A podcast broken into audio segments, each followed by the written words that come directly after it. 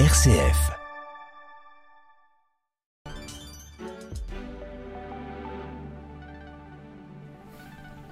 Il est 17h, vous écoutez RCF.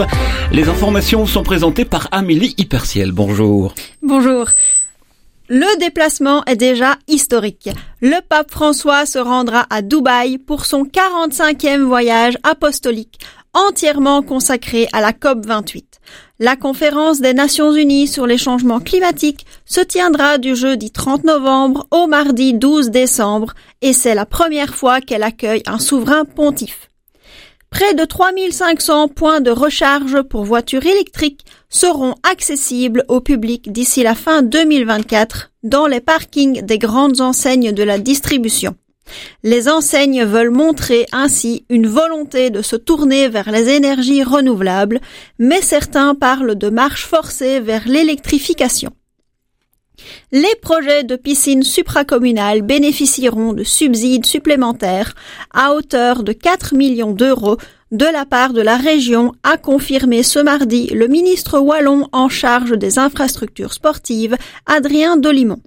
Le dispositif pilote prévoit notamment l'augmentation de l'incitant actuel ou encore l'instauration d'un montant maximal subsidiable de 5 millions d'euros hors TVA pour les bassins de natation répondant aux critères de la supracommunalité. En France, le ministre de la Santé et de la Prévention a annoncé ce mardi que les espaces sans tabac vont être généralisés à toutes les plages, parcs publics et forêts, ainsi qu'aux abords de certains lieux publics, dont notamment les établissements scolaires.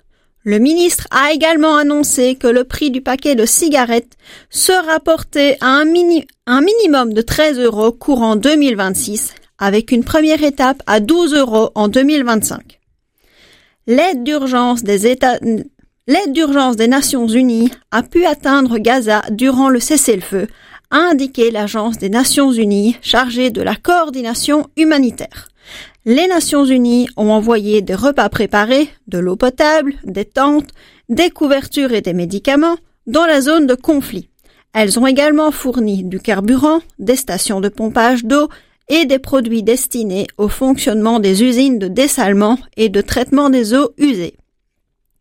En Inde, les secouristes ont finalement réussi à atteindre les 41 ouvriers piégés dans un tunnel effondré depuis 17 jours.